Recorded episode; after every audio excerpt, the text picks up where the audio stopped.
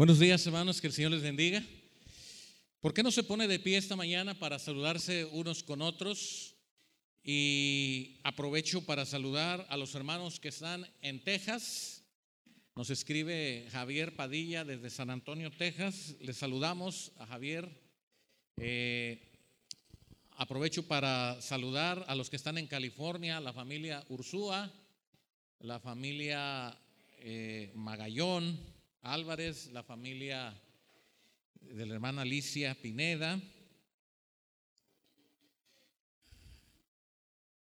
Me da mucho gusto saludar a los que están en Canadá siguiendo esta transmisión en Centro y Sudamérica.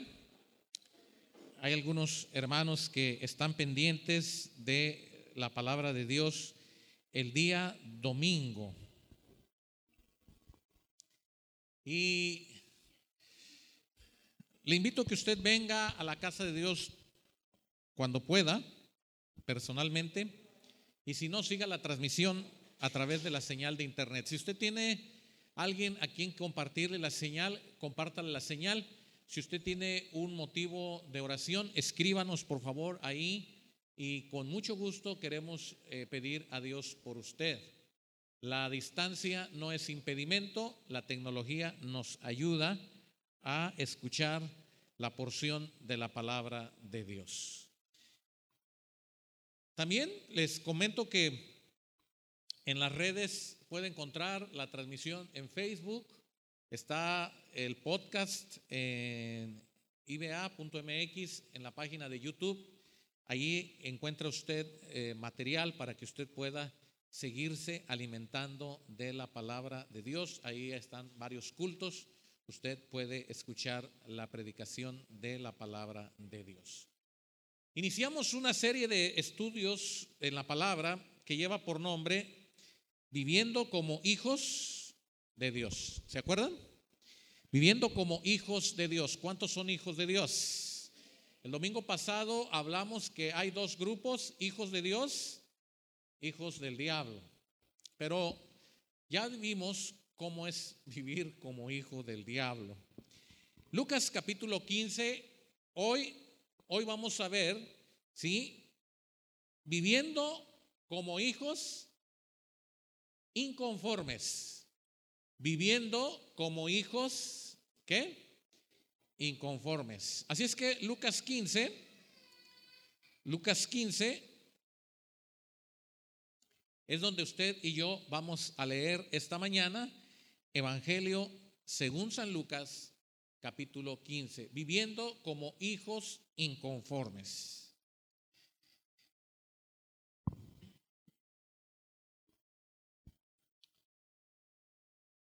Una de las características del siglo XXI que usted y yo estamos viviendo es que en la época, por lo menos donde algunos de nosotros, los que son de mi edad o más o menos de mi edad, todos los jóvenes que estamos aquí, resulta que cuando nosotros vivimos nuestra adolescencia, juventud, había inconformidad, pero no como la vemos hoy en día.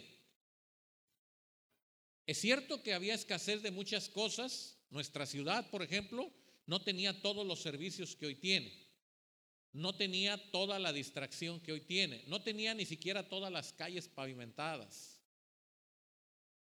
Era muy difícil eh, hablar de Apatzingán como un lugar como usted lo vive o, lo imagina hoy.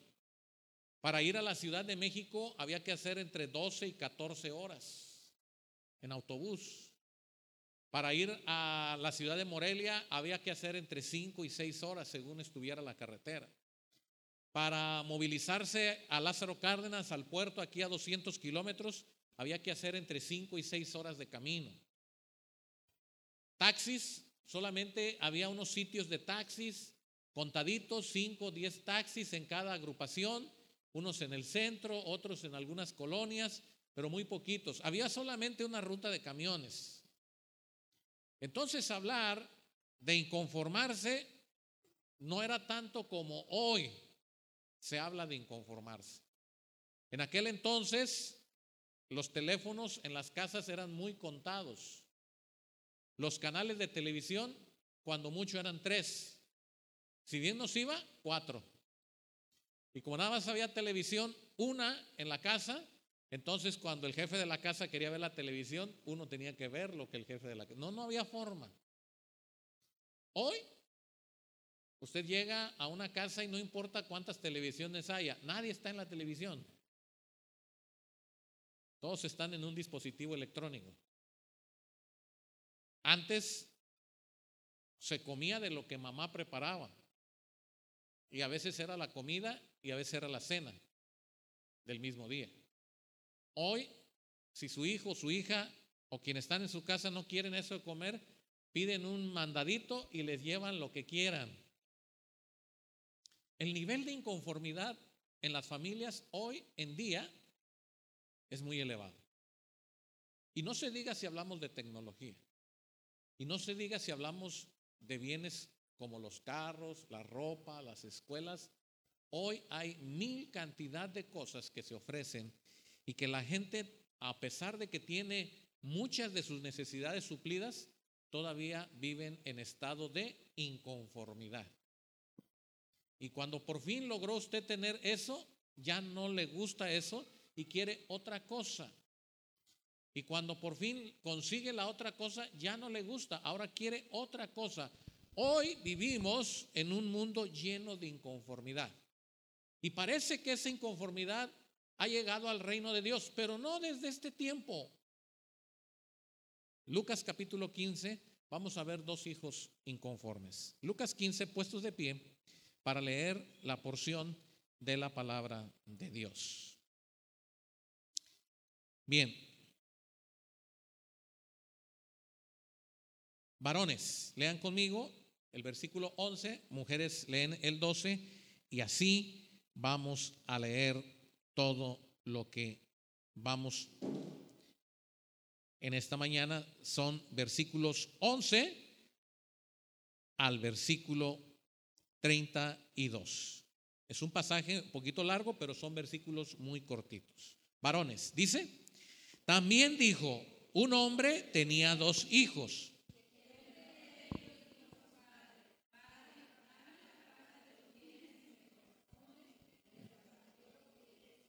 No muchos días después, juntándolo todo, el hijo menor se fue lejos a una provincia apartada y ahí desperdició sus bienes viviendo perdidamente.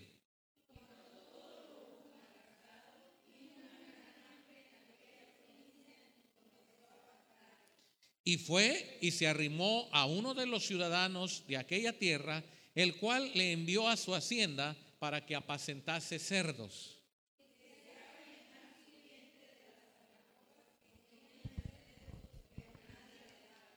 Y volviendo en sí dijo, ¿cuántos jornaleros en casa de mi padre tienen abundancia de pan y yo aquí perezco de hambre?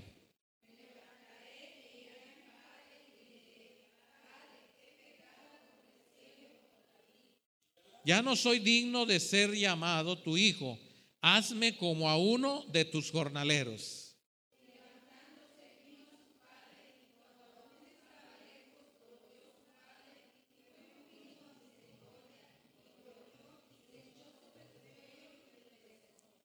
Y el hijo le dijo, Padre,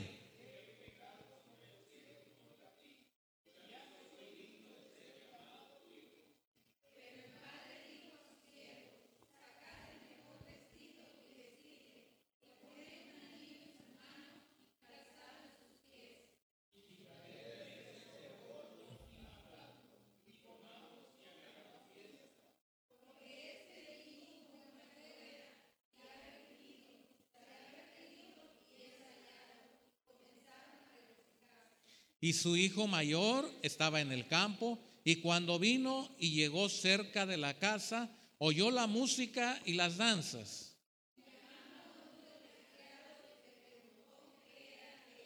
Él le dijo, tu hermano ha venido y tu padre ha hecho matar el becerro gordo por haberle recibido bueno y sano.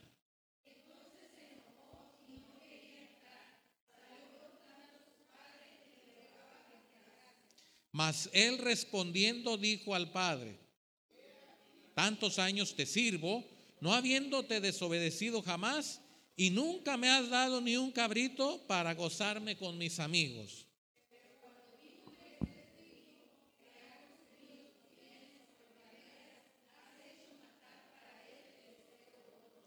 Él entonces le dijo, hijo, ¿todos? Mas era necesario hacer fiesta y regocijarnos.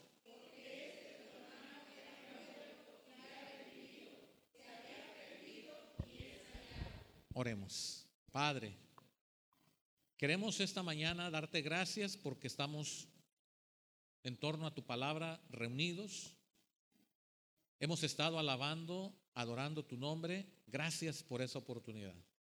Ahora queremos que tú sigas hablando a nosotros por medio de tu palabra.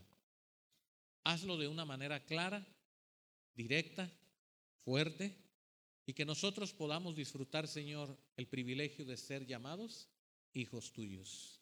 Gracias te damos, Señor, en esta hora, en el nombre de Cristo Jesús.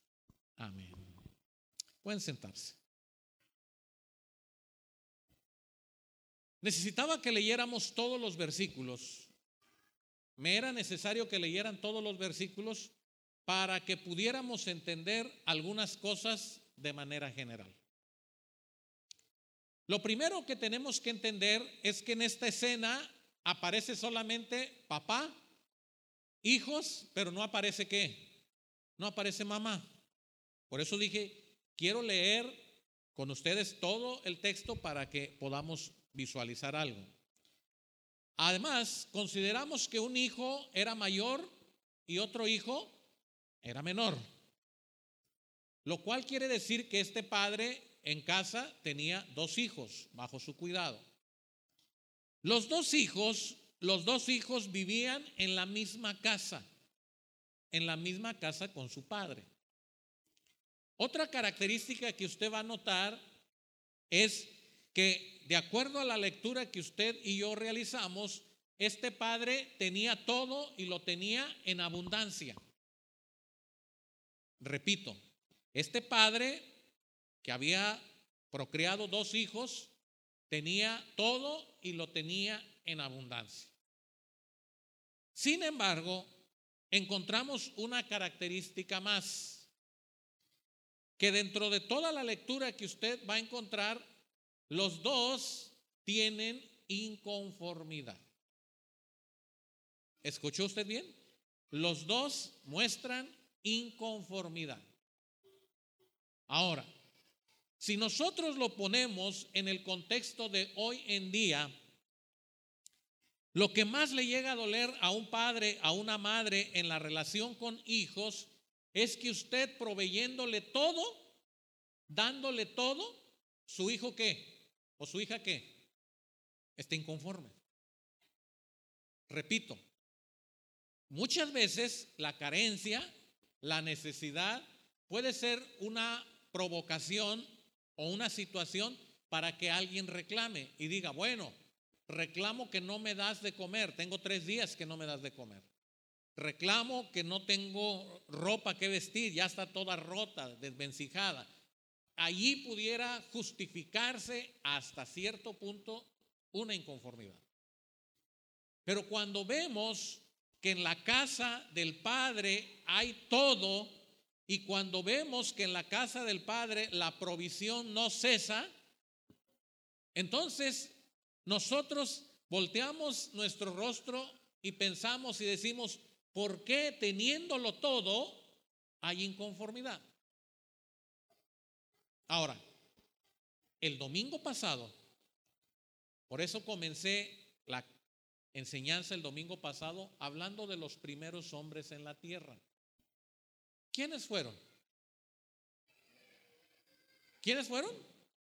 Adán y Eva. Ahora, usted va a encontrar una similitud en Adán y Eva con esta historia. Dije nada más una similitud. No estoy diciendo que es la misma historia. Vamos a ver qué características tiene esta similitud. Bueno, en esta similitud usted va a encontrar que hay un padre. ¿Quién es?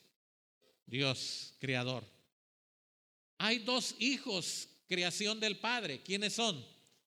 Adán y quién? Y Eva. Están en un lugar llamado jardín de qué? Edén. ¿Qué le falta al jardín de Edén? Nada. Nada. Hay todo. Todo hay. Y lo que le faltaba al jardín, a la tierra de Edén, lo que le faltaba, Dios lo puso. Y fue primero creado el varón. Sin embargo, después de que el, varón fue creado, dice la escritura que vio Dios, la Trinidad en el cielo, vieron que el hombre estaba solo. Y dice este texto de la Biblia que Dios cayó a Adán en sueño profundo, lo puso en sueño profundo y de la costilla pone una mujer y dice, no es bueno que el hombre esté solo. Eva. Entonces, esos hombres tenían todo y todavía más. Ellos podían hablar con Dios como usted me escucha hablar en este momento. No había intermediarios. Ellos podían hablar con Dios y pedir lo que quisieran. Dios solo les pidió una cosa. Y les dijo, este árbol, este árbol que está aquí, esto no lo puedes comer. Hay mucha gente que, que no lee o no lee bien porque dicen, es que Dios les prohibió que lo tocaran. No. Es que Dios les prohibió que se acercaran. No. Les dijo, este árbol lo van a visualizar ustedes, van a pasar por ahí y van a poder tocarlo, sí, pero no van a poder comerlo. Porque el día que comieres, de cierto te digo, ese día moriréis. ¿Quién está pensando en comerse un árbol o el fruto de un árbol teniendo todo el huerto del Edén? Y eso fue lo que hizo Satanás con Eva. Mostrarle un lado de qué? De inconformidad. Teniéndolo todo. Teniéndolo todo, hermanos, teniéndolo todo, el Padre le dio a Adán y a Eva todo. Solo les puso una restricción. De esto que está aquí no podrás comer. Teniéndolo todo, Satanás, conociendo que son criaturas del Señor, creación de Dios, Satanás va y los tienta en el lugar donde sigue tentando hoy a la humanidad, en el corazón. Y les dice, no estéis conformes con lo que Dios hizo. No se conformen, porque el, Dios sabe que el día que ustedes coman de ese árbol van a ser igual que Él. Y déjenme decirles algo. La rebeldía en casa y con los hijos comienza de voces que les empiezan a decir, no, tú pide más. No, no es justo, más. No, mira, no te, no te quedes nada más así, tú exige. Y eso solamente es el pensamiento de Satanás. Y dice la Biblia, versículo 12, estoy en Lucas 15, vamos a ver el primer inconforme. Y el menor de ellos, ¿qué? Y el menor de ellos dijo a su qué? Padre, dame la parte de los bienes que me corresponde y qué? Y le repartió. Ahora, quiero que ustedes, incluso los que me están siguiendo a través de la señal, quiero que ustedes presten atención en que lo que voy a decir no está en la Biblia. Simple y sencillamente voy a poner un ejemplo que es hacia donde podemos nosotros orientar la enseñanza. Noten ustedes que dice, y el menor de ellos. ¿Quién había vivido menos en la casa del padre? Obviamente el hijo qué? El hijo menor. Quien había vivido más en la casa con el padre es el qué? El mayor. Si eso lo aplicamos a la regla de una familia o de una casa, ¿sí? ¿Quién ha disfrutado más la abundancia de estos dos hijos? mayor. ¿Por qué? Por haber nacido primero. Bueno, ¿dónde comienza, hermanos, muchas veces la rebeldía? En casa. en la iglesia, en el trabajo, en las relaciones sociales que usted llega. ¿Dónde comienza muchas veces la rebeldía? En la gente que menos tiempo tiene de estar ahí. No, eso no lo dice la Biblia. Pero una condición natural o la condición natural del hombre es que el que tiene tres semanas trabajando le dice al que tiene dos años, no, pues ustedes por qué se dejan, ya les deberían de poner un refrigerador y una cocina, un comedor y deberían de, el que va llegando normalmente pone el qué, el desorden, la inconformidad. Y el que tiene tiempo ahí dice, de veras yo no había pensado en eso. Ah, pero para eso vine yo, para liberarlos del yugo del patrón. En las casas, muchas veces el que más comienza a poner el desorden, ¿quién es? El más chico. El mayor como que ya maduró, como que ya vio, como que ya supo, pero el más chiquito, bueno, hablo si usted tiene más de uno, si nada más tiene uno, ahí no aplica. Pero normalmente estamos hablando de que el inmaduro o el que más problemas ocasiona es el que menos tiempo tiene de estar en dónde? En la casa. Si usted es el más chiquito de su casa, póngase a pensar cuántos problemas ha traído. Pero no siempre, digo, no es la regla, ¿eh? Tampoco usted vaya a salir diciendo, ah, el hermano dijo que tú eres el problemático de la casa. No, no, no, no.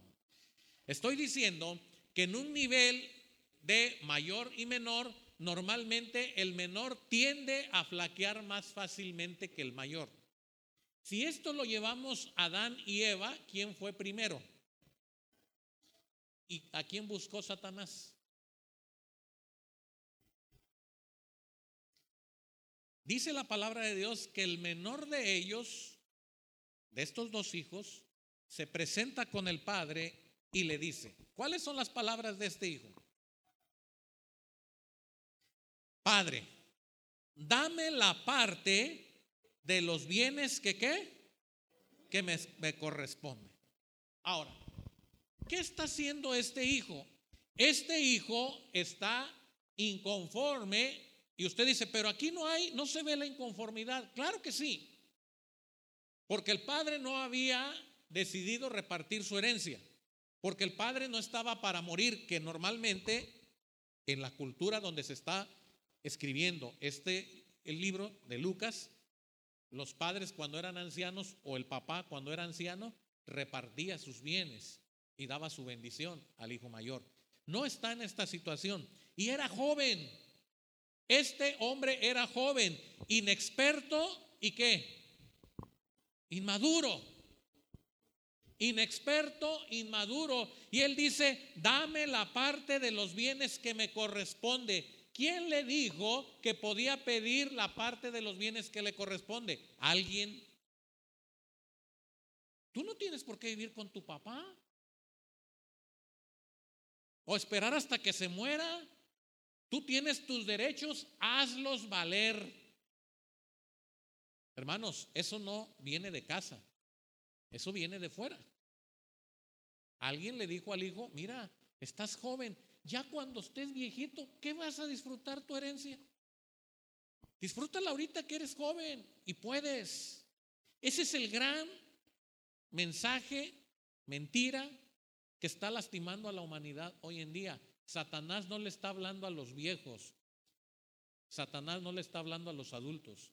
Satanás está atacando a los niños, a los adolescentes, a los jóvenes. La tasa más alta de embarazos hoy en día en mujeres o niñas entre los 13 y los 15 años de edad. ¿Quién les está diciendo que empiecen a tener una vida sexual activa? Todo lo que está alrededor de ellos. Y es el padre de mentira. Vidas de niñas que están truncadas porque ahora tienen que cuidar niños, bebés. Y muchos de esos bebés que no, no fueron deseados, sino que fueron producto un error en la mente, en el corazón, una mala decisión. Satanás está atacando a los niños para que a la edad pronta empiecen a consumir alcohol, drogas, para que tomen las armas, para que se vuelvan violentos. Satanás, ya con los que estamos grandes, hermanos, claro que nos ataca, claro que somos objetivos, pero no como los inexpertos e inmaduros que son los menores de edad, que no conocen la vida, que no saben el esfuerzo y el trabajo para lograr tener lo que usted ha tenido con mucho esfuerzo y sacrificio. Ellos quieren meterlo al microondas y que salga como la sopa marucha, rapidito. Y ahí es donde vemos la gran pérdida de la humanidad en la gente inexperta, inmadura, inconsciente por ser personas de menor edad. ¿Tiene usted hijos, hijas pequeños? Cuídelos. Cuídelos de las acechanzas del enemigo, porque por ahí está llegando, hermano. No va a ser por usted, porque usted no le va a dar un mal consejo a su hijo, eso espero. Pero de repente le van a decir, ¿por qué tienes que vivir con tu papá? Libérate, que te dé tu lana y tú paga y renta tu departamento. Y noten ustedes en esta necesidad de este hijo que le expresa al padre sucede algo. Lean conmigo. Versículo 12. Dame la parte de los bienes que me corresponde y qué. Y les repartió los qué. Ahora, ¿qué está pasando aquí? ¿Por qué no les dijo, mira, estás todavía demasiado joven, mira, vas a, gastar tu dinero, sino que el padre no opone qué? Resistencia.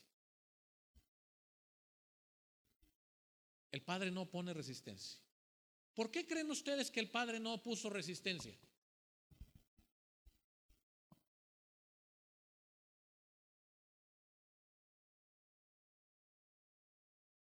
Bueno, aquí la respuesta. Esta enseñanza es una enseñanza que estamos hablando de la relación de Dios como Padre con nosotros como qué? Como hijos.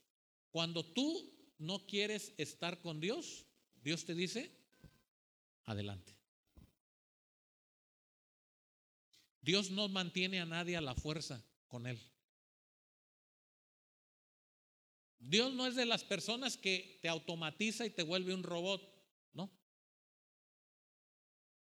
Dame tu bendición, Señor, porque ya no voy a venir a la iglesia dentro de seis meses, pero en seis meses vengo, dame tu bendición y el Señor te dice que te vaya bien.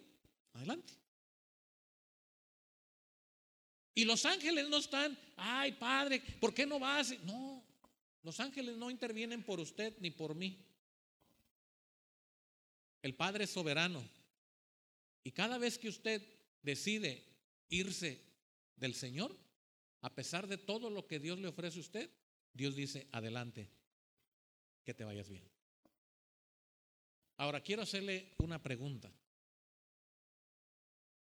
¿Era o no era hijo del Padre antes de irse y después de irse?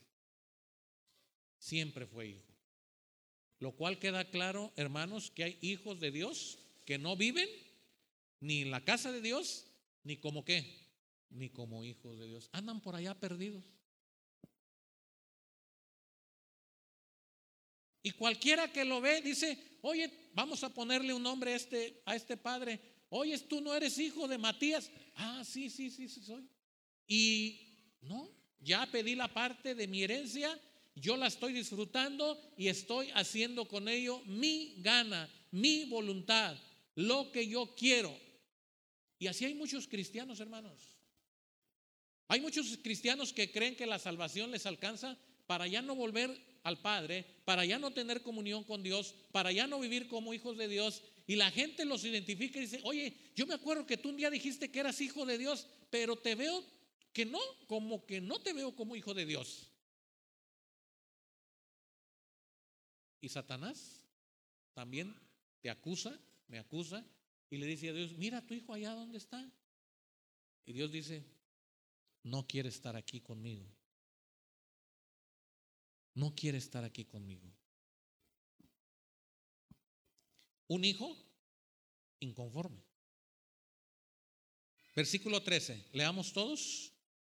No voy a leer toda la historia, porque usted ya la leyó, pero quiero que lea conmigo el versículo 13. ¿Qué dice? ¿Todos juntos? Juntándolo todo, el hijo menor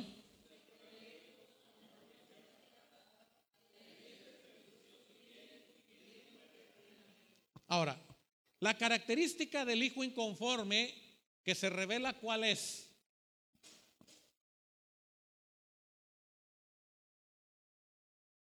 ¿Cuál es? ¿Quiere estar lo más lejos de quién?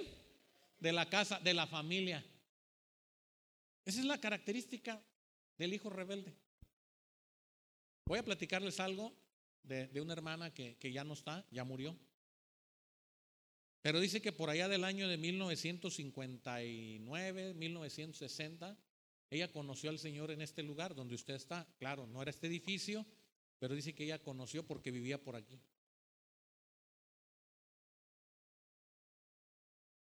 Y aquí se congregó durante un tiempo con los creyentes que vivían y estaban en aquella época. Un día ella se fue a otra ciudad, regresó a otra ciudad. Y ustedes saben que aquí hay un mercadito. Y un día le tocó venir a este mercadito de acá. Y cuando ella llegó a ese mercadito de allá, lo primero que se le vino a la mente fue el templo. Y dijo, ¿todavía estará el templo? Estoy hablando muchos años después. ¿Todavía estará el templo? Y entonces vino con uno de sus hijos, pero al llegar a la esquina, así de lejos, ¡ah! no quiso pasar. Y le dijo al, al que la acompañaba, mira, cuando yo era más joven, antes de que yo venía allí a las reuniones, Vamos, mamá, vamos a, vamos a, ver, vamos a conocer. No, traigo el demonio adentro. Necesito sacarme esos demonios que traigo, dijo, porque voy a, fíjense, no quiso ni pasar por aquí. Después pusieron el súper que estaba aquí, aquí abajo, y entonces venía y dice, y siempre cuando yo venía por esa calle, algo me decía, pero yo le daba la vuelta y trataba de, Claro, ella no conoció al pastor Osorio en aquella época, eran otras personas, pero ella sabía de este lugar. Y un día dice, veníamos bajando por esta calle y me armé de valor. Y pasó. Y estaba la reunión. Y por un momento quiso entrar, pero después se acordó de los demonios que traía y se fue es que el hijo rebelde, el que está inconforme con su casa, lo que menos quiere es llegar a dónde? A su casa. No quería. Y no quería. Este hijo dice que juntó todo y se fue qué? Lejos. Cuando usted se inconforma con Dios, aunque usted es hijo de Dios, cuando usted no está conforme al corazón de Dios, usted se va a alejar de Dios y se va a ver y se va a notar. No es que se va a ir a otra ciudad, pero ¿cómo se empieza a notar que usted se alejó de Dios? Ya no ora, ya no lee la Biblia, ya no escucha alabanzas, ya no viene, no, ni, ni venir a la iglesia, ya no da testimonio de que usted conoció al Señor y usted se comienza a qué? Alejar. ¿O oh, sorpresa de esta persona? Que un día le cayeron los testigos de Jehová a su casa. Y le dijeron, queremos hablarle de la Biblia. Y dijo, ay, me va a hacer hablar de la Biblia. Yo sé de la Biblia. ¿Dónde se reúne? Pues no tengo templo. Estaba como el hijo pródigo. Tenía casa, tenía padre, tenía hermanos, pero ¿dónde estaba? lejos. Y así hay muchos cristianos que son hijos de Dios, pero que están lejos porque están inconformes, porque Dios tal vez no les ha dado lo que quieren o les ha dado en abundancia y la abundancia los ha hecho que qué? Que se alejen de Dios. Y sigo porque si no, no voy a terminar hoy. Vean lo que pasa. Versículo 14. Y cuando todo lo hubo malgastado, vino una gran hambre en aquella provincia y comenzó a qué? Y aquí quiero subrayar nada más, cuando todo lo hubo qué? Malgastado. ¿Qué significa eso, hermanos? ¿Qué significa? Ok, lea conmigo el Evangelio de Juan. Ponga una señal ahí en Lucas y lea conmigo. Ahí adelante va a leer conmigo el Evangelio de Juan, capítulo 15.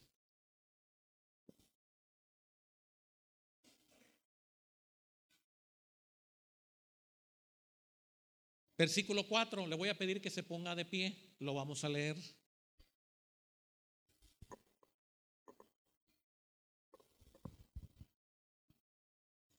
¿Ya lo tiene?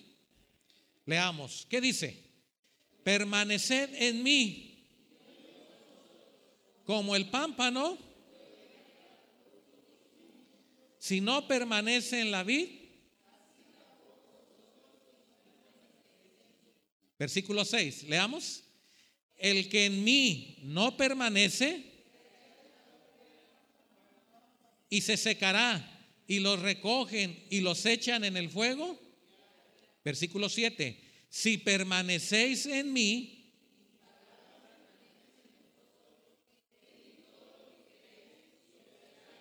pueden tomar su lugar. Gracias. ¿Era normal que se le acabara el dinero? No era casualidad. No era casualidad. Si permanecéis en mí, entonces vas a poder tomar siempre de mí, pedir todo lo que quieras. Si no permaneces en mí, serás echado, bueno, te secarás, serás cortado, serás echado al fuego, vas a ser destruido. Eso le pasó al hijo menor. Era normal que le pasara eso, porque se había alejado del Padre. Si usted es hijo de Dios, hermano, y usted no permanece en Dios, y permanecer en Dios es permanecer en comunión con, permanecer bajo la sombra de Dios, bajo la relación hijo-padre con Dios. Si usted no permanece y se inconforma y se va de Dios, se le va a acabar, se le va a terminar. Si usted es hijo de Dios.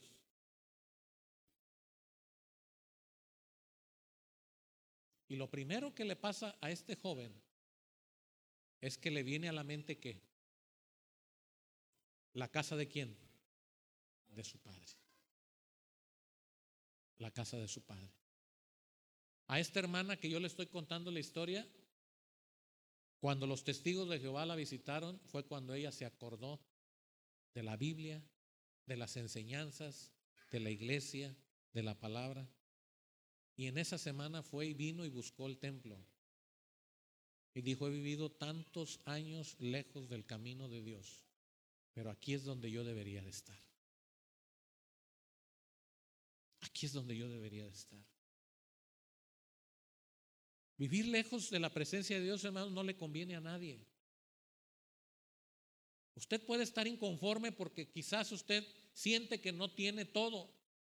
Pero si usted está con Dios, leímos hace un momento, el Señor es mi pastor, que aunque ande en valle de sombra y de muerte, no temeré mal alguno porque Él está conmigo. La suficiencia para nosotros no son las cosas. La suficiencia para nosotros, ¿qué es? Dios. La suficiencia para nosotros no es el trabajo o los recursos que usted tenga por su trabajo. La suficiencia es que usted esté cerca de Dios. La suficiencia no es lo hábil que usted sea para los negocios o lo hábil que usted pueda hacer para poderle dar a su familia lo mejor. Allí no está la suficiencia. La suficiencia comienza que aunque usted no sea hábil o sea hábil, sea bueno para trabajar o no sea bueno para trabajar, la suficiencia de usted depende de Dios. Porque Dios dice, este es mi hijo amado. ¿Cuántos dicen amén? Hermanos, usted no puede vivir como un hijo rebelde, alejado de Dios, inconforme. Usted tiene que venir y abrazarse de Dios y decir, Señor, solo yo no puedo vivir.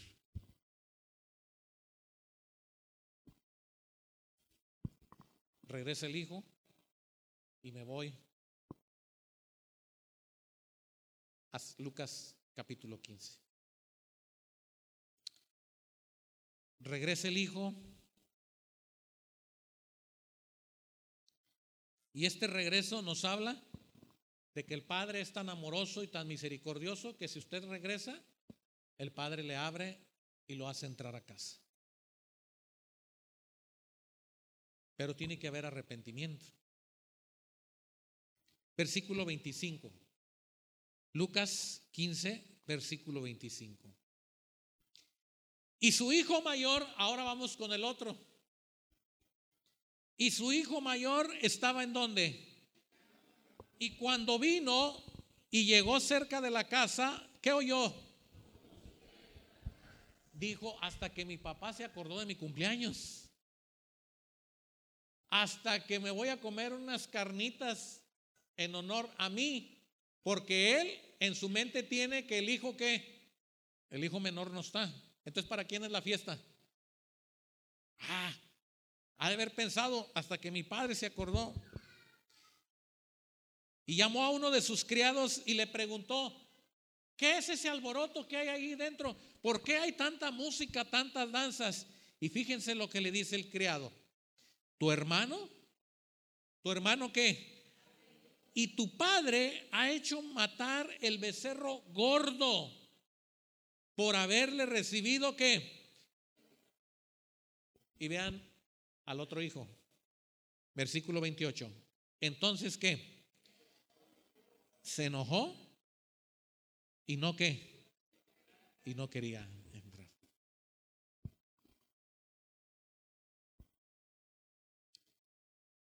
Eh, en mi casa, que es su casa, que usted conoce, cuando hablo de la casa, hablo de la casa de mis padres. pues tuvimos una, una época, mi hermana, la más chica, no estuvo con nosotros durante un tiempo y un tiempo después regresó a la casa. Y para nosotros fue mucha felicidad volver a ver a nuestra hermana después de mucho tiempo. Pero hay casas donde el hijo o la hija regresa y reaccionan como este hijo. Y no están contentos. ¿Y por qué la recibiste? ¿Por qué lo recibiste? ¿Por qué le perdonaste todo? Yo siempre me he portado bien y nunca me has dado nada. Yo siempre he hecho lo bueno y nunca me has regalado ni siquiera un vaso de agua. Y una serie de cosas que usted puede imaginar. Que son reales. Y si habláramos de justicia humana, sería justo. Yo he conocido familias, padres, donde los hijos les han fallado muchas veces, de muchas maneras, y muchas veces y de muchas maneras los han perdonado. ¿De dónde el hombre aprende a perdonar tantas veces? De Dios. Porque fuimos hechos a imagen y qué? Y semejanza de Dios. ¿Y saben cuántas veces ofendemos nosotros a Dios? Y a pesar de que usted ofende a Dios, y muchas veces las ofensas son ofensas que hieren, que blasfeman el nombre de Dios. Y esas ofensas usted viene con su padre, se arrepiente y Dios que lo recibe. ¿Qué hizo este joven? ¿Qué hizo este joven, hermano mayor? Utilizar su justicia humana. Se quiso justificar ante el Padre y se enojó. Y vean la, el argumento de él. Usted ya lo leyó, pero se lo voy a recordar. Versículo 29. He aquí tantos años de qué? no habiéndote desobedecido, desobedecido qué. Y nunca me has dado ni un cabrito.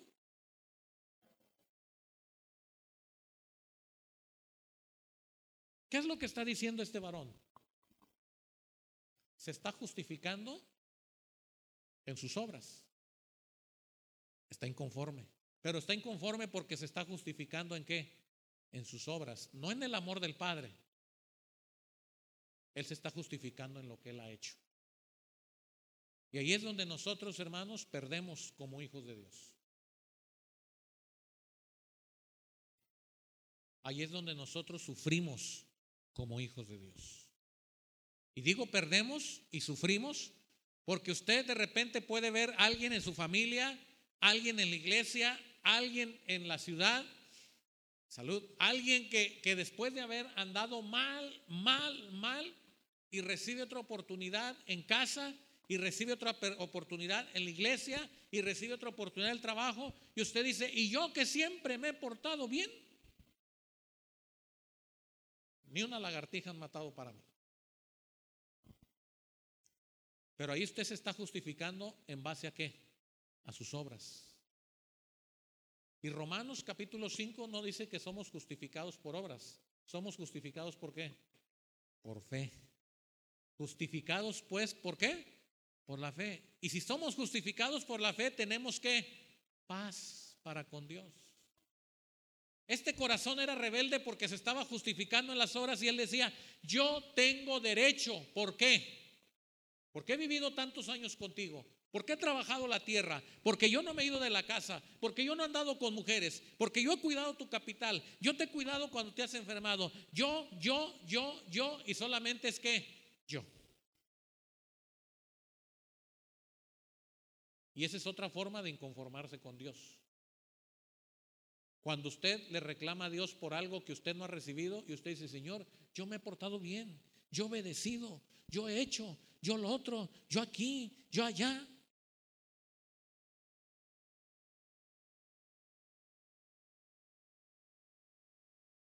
Y el corazón se pone inconforme. Incluso en aquel que dice, Señor, yo he sido fiel a ti hasta la muerte y mírame lo enfermo que estoy. Y fíjate, el hermano fulano tan descarriado y goza de total salud y usted en ese momento se está justificando por qué? Por obras. Y Dios no le ama a usted por las obras. Dios le ama a usted por qué? Por la fe que usted puso en su Hijo Jesucristo. Si fuera por obras, nadie calificaría. Vean la respuesta del Padre. Versículo 31. Quiero que lean todos con voz fuerte el versículo 31. ¿Qué dice? Él entonces le dijo,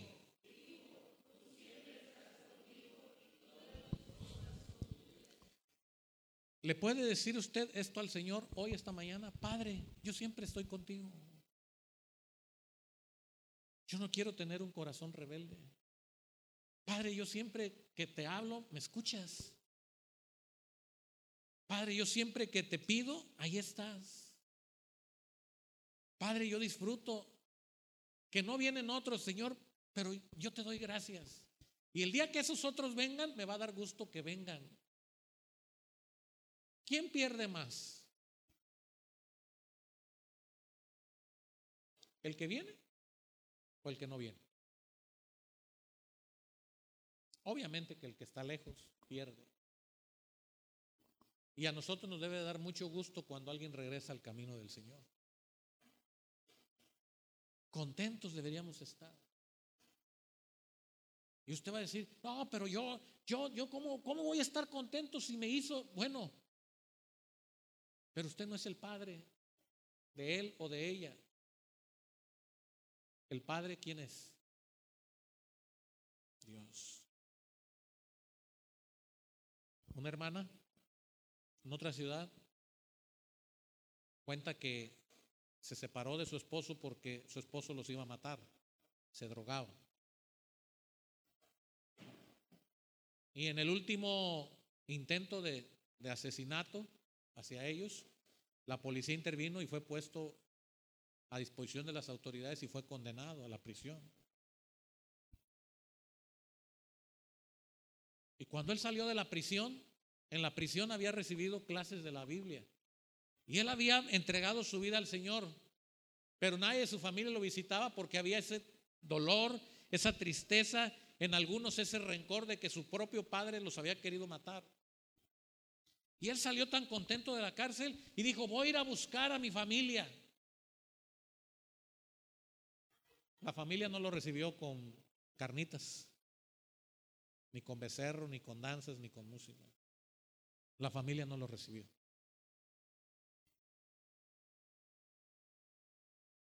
¿Justicia humana? Sí. Normal. Normal entre los seres humanos. Este hombre dijo, bueno, yo sé que iban a una iglesia y yo también ahora soy cristiano. Voy a la iglesia donde iban ellos. Uh, fue la acabose. Y hablaron con el pastor y le dijeron, si él viene, ¿qué? ¿A ustedes iban ahí a esa iglesia? ¿Cómo supieron? ¿Justicia qué? Si él viene, nosotros nos cambiamos de iglesia. ¿Por qué?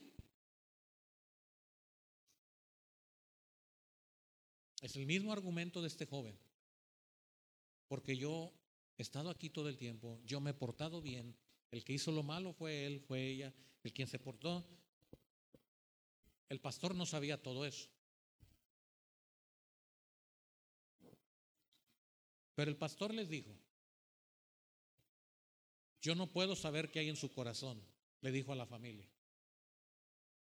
Él puede venir aquí, yo no le puedo negar el acceso, él puede ser congregante de aquí, y voy a estar vigilando si él decide quedarse aquí. Pero una cosa les digo, allá en el cielo, ¿qué va a pasar? Que lo sienten en otra banca. ¿Verdad? No, Señor, mira, es que ahí en la tierra nos peleamos y no salimos de acuerdo, pero pues ya estamos aquí en el cielo, ¿qué podemos hacer? ¿Será así? En la casa de mi padre, muchas qué. ¿Y quiénes llegan a esas moradas? ¿Los hijos de quién? De Dios. No por obras, hermanos, no por obras. Para que nadie me gloríe. Todos llegamos por qué? Por fe. Y la salvación no es de usted, la salvación es de Dios. Y este hombre está también inconforme y dice, yo no puedo aceptar a mi hermano aquí en mi casa porque te ha ofendido, te ha faltado, te ha hecho. Y el padre dice, hijo, yo estoy feliz. Porque antes tu hermano estaba muerto. Tú siempre has estado aquí y has disfrutado de todo. Tú no tienes necesidad de que yo te mate un cordero, una vaca, un puerco. Tú puedes hacer lo que tú quieras porque esto es tuyo. Y todo lo que yo tengo es tuyo. ¿Y sabe quién nos habla así? Dios. Todo lo que pidierais al Padre en mi nombre, yo se los voy a dar. Porque ustedes son hijos de Dios. No son unos extraños, hermanos. No somos personas invitadas a, somos hijos de quién? De Dios. Usted puede gozarse todo el tiempo, alegrarse todo el tiempo, disfrutar todo el tiempo. Si otros salen de la, de la presencia de Dios y no quieren estar en la casa de Dios, pida a Dios por ellos, ore usted por ellos y el día que regresen, recíbalos con gozo, porque no es por justicia, no es por obras, sino que es por fe. Y esa es la lección que hoy Dios te da a ti y a mí, y espero que la aprendamos. Vivir como hijos de Dios no es vivir en rebeldía, ni en inconformidad. Vivir como hijos de Dios es disfrutar que no podemos hacer nada separados de quién? De Dios. Todo lo que tú hagas, consúltalo con Dios y dile, Dios mío, aquí estoy otra vez. Aquí estoy. Y termino, le invito a que se ponga de pie en la carta a los filipenses.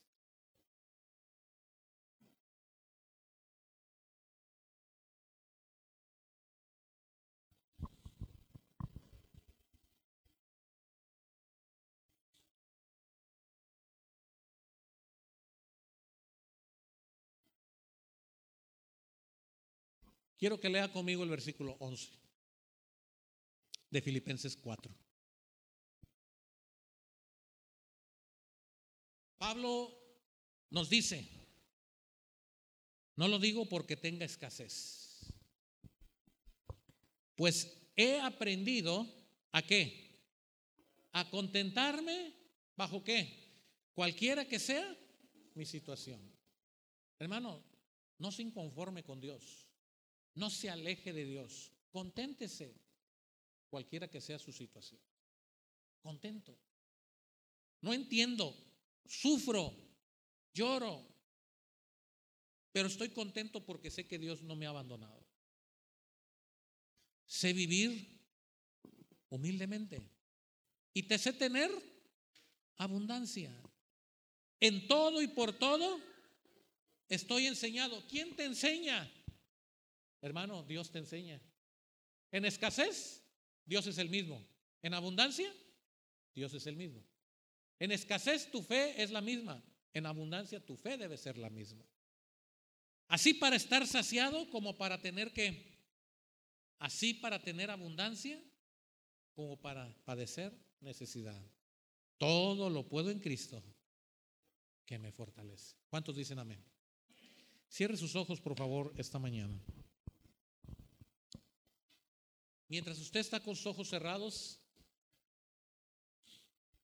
quiero que aproveche para, para pedir perdón a Dios esta mañana. Tal vez usted ha desconfiado de que Dios esté con usted. Pero si usted es hijo, Dios nunca falla a su promesa. Yo estoy contigo todos los días hasta el fin del mundo. Pero pida perdón si alguna vez usted ha sentido que Dios lo ha abandonado. Porque ahí comienza el corazón inconforme, el corazón rebelde. Si usted tiene abundancia, agradezcale a Dios y dígale, Señor, yo no merezco todo esto que tú me das, pero lo acepto para poder ayudar a otros, para poder bendecir a otros, para poder saciar a otros. Porque yo soy tu hijo. Tal vez otras personas no tienen acceso a la abundancia que Dios te da a ti. Pero si tú la tienes, dale gracias a Dios, que aún puedes suplir las necesidades de otros. Tal vez tú hoy estás viviendo en escasez. Pero la escasez no es sinónimo de que hayas dejado de ser hijo de Dios. La escasez no significa necesariamente que te hayas alejado y le hayas dado la espalda a Dios. Puede ser que Dios ha permitido esa escasez para probar tu fe. ¿En dónde está puesto tu corazón? ¿En lo que tienes? Y si tú estás en medio de la escasez, tú dile al Señor, Señor, yo no quiero tener un corazón inconforme. Al contrario, quiero ser siempre agradecido porque tú tienes cuidado de mí. Confiesa con tu boca esta mañana que no puedes vivir separado de Dios, que no deseas estar separado de Dios y que vas a orar y vas a pedir a Dios por aquellos hijos de Él que están lejos de Él y que tú los conoces por nombre y que necesitan venir a sus pies. Padre, yo te dejo en tus manos a toda esta congregación que está aquí. Hay muchos padres, hay muchos hijos, pero sobre todo, Señor, hemos sido llamados hijos tuyos y por mis hermanos quiero pedir para que no haya un corazón de rebeldía, ni de soberbia, ni de orgullo, sino que haya un corazón lleno de alegría, de gratitud, de amor. Todo lo que tengo lo he recibido de ti. Todo lo que soy viene de ti. Todo lo que puedo disfrutar es porque estoy unido a ti. Todo lo que puedo gozarme es porque soy tu hijo. Y todo lo que puede suceder en mí como persecución, hambre, peligro, desnudez, pruebas, lo disfruto también porque sé que no estoy solo, porque Dios está conmigo por donde quiera que yo voy. Y hoy, Señor, nos comprometemos contigo a contentarnos cualquiera que sea nuestra situación. A dar gracias por todo. Gracias, Padre. Gracias, Señor. Dejo esta congregación en tus manos benditas. En el nombre santo del Hijo de tu amor, Cristo Jesús, nuestro Señor. Amén y amén.